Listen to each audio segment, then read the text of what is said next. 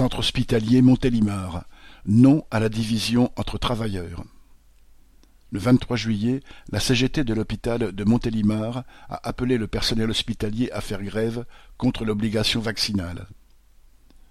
Plus de 150 manifestants, dont beaucoup ceux venus de l'extérieur, se sont rassemblés pour dénoncer la manœuvre de Macron.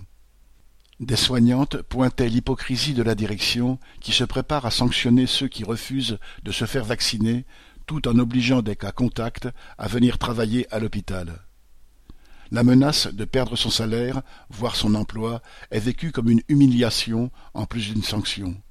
La division entretenue entre les vaccinés et les non-vaccinés fut également dénoncée. C'est l'un des buts du gouvernement, dresser les travailleurs les uns contre les autres pour continuer à fermer des lits et aggraver les conditions de travail.